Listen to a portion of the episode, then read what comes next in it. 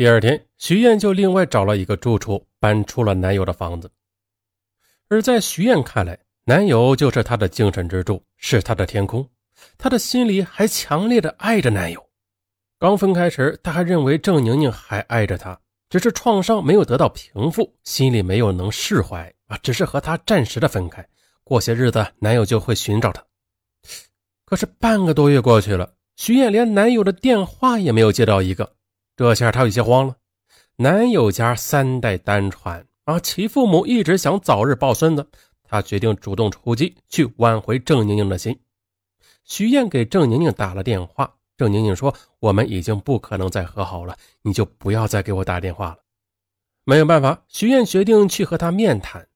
她来到郑宁宁的住处，想进屋去收拾收拾，在男友下班之后给她一个惊喜的，可她却怎么也打不开房门。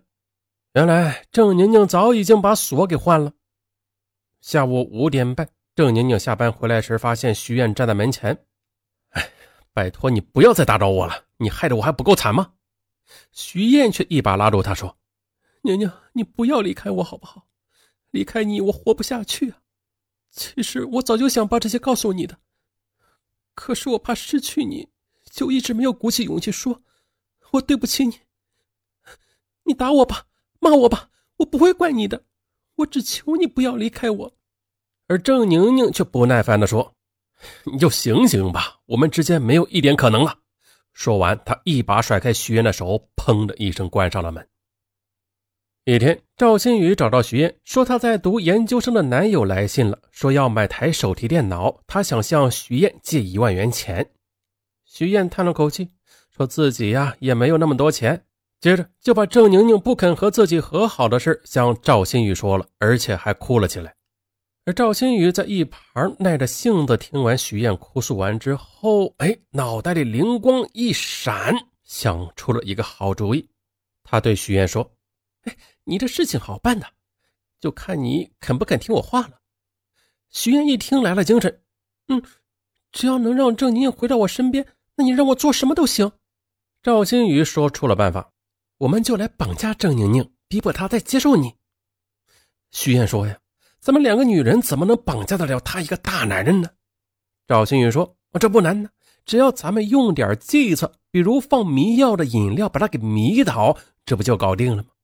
你只要听我的，保证会成功。”可是的，天真的徐燕她哪里知道，这是赵新宇给她设下的一个陷阱。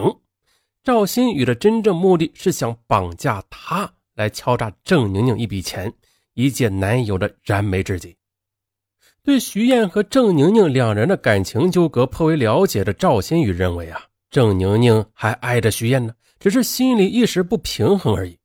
那郑宁宁不会因为区区一万元钱置徐燕的生死而不顾的。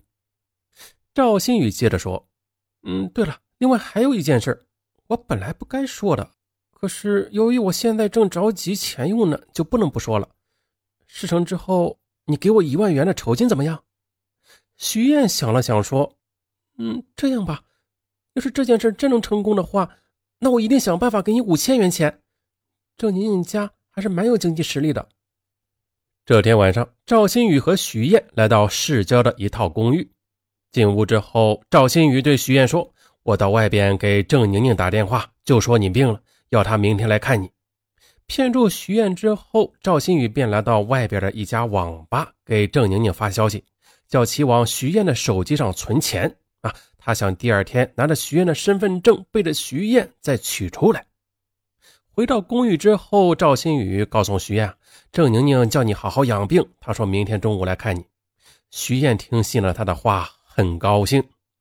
第二天上午，赵新宇叫徐燕在公寓里独自等着郑宁宁，自己呢则到电话收费处查看郑宁宁给没有给徐燕的手机里存钱呢，可发现没有存啊，他有些失望。